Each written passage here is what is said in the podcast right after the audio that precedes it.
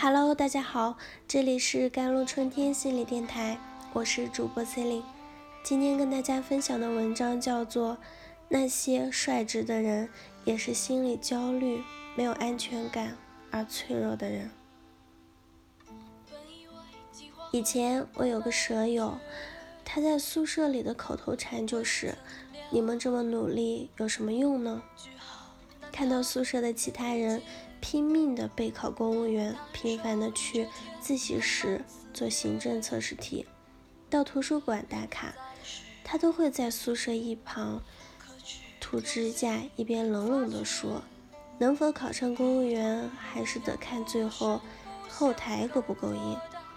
你们拼了老命，还不是不如人家拼爹？”当舍友小林非常厉害的通过了国考的笔试。其他舍友都击掌鼓励时，那位负能量的舍友继续跳出来说：“好戏还在第二轮的面试呢。听说那些有钱有背景的人都买通了考官的，你再口齿伶俐，再有颇有颜值，还不是会比不过人家？”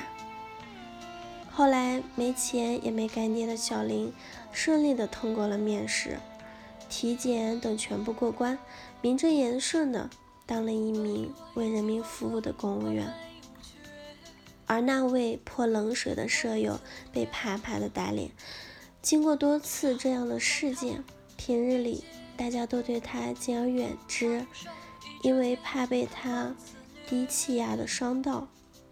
我们有什么兼职、就业信息都不太喜欢跟他分享。他换来的又是一顿打击。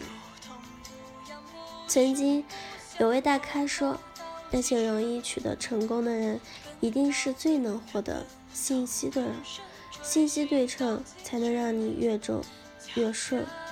但是我那位毒舌的舍友，因为大家都不喜欢跟他分享信息，他知道的信息面越来越狭隘，朋友越来越少，大家有好的工作机会。也不愿告诉他，他毕业那会儿，在找工作的过程中，也遇到了比别人更多的困难。宿舍里的其他人互相鼓励，互相分享应聘的技巧和信息，而他只能孤军作战。其实，那些不喜欢鼓励，只会消极打击别人的人，无论人缘运还是贵人运，都会走下坡路。有次在同学聚会里，我们中有位女孩，好不容易交了个条件不错的男朋友，心花怒放的把这个好消息分享给大家，每个人都真挚的送送上了祝福。只有一位叫王林的同学，冷冷的说了句：“以你这样的条件，别人为什么会看上你？小心被骗财骗色。”那位。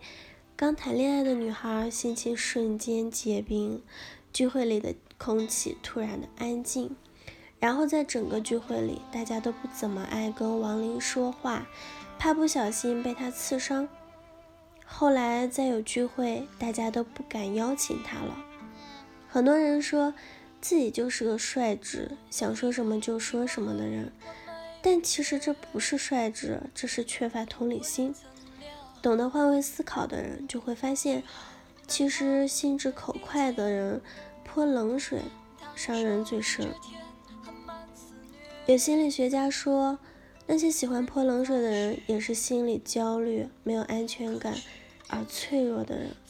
当他们看见别人进步，心里就不开心，因为对比之下会显得自己退步和失败。于是，为了捍卫自己的自尊心和小骄傲，他们宁愿损人不利己的泼冷水，也不要鼓励你。因为一旦启动鼓励人的模式，心里就隐隐的作痛。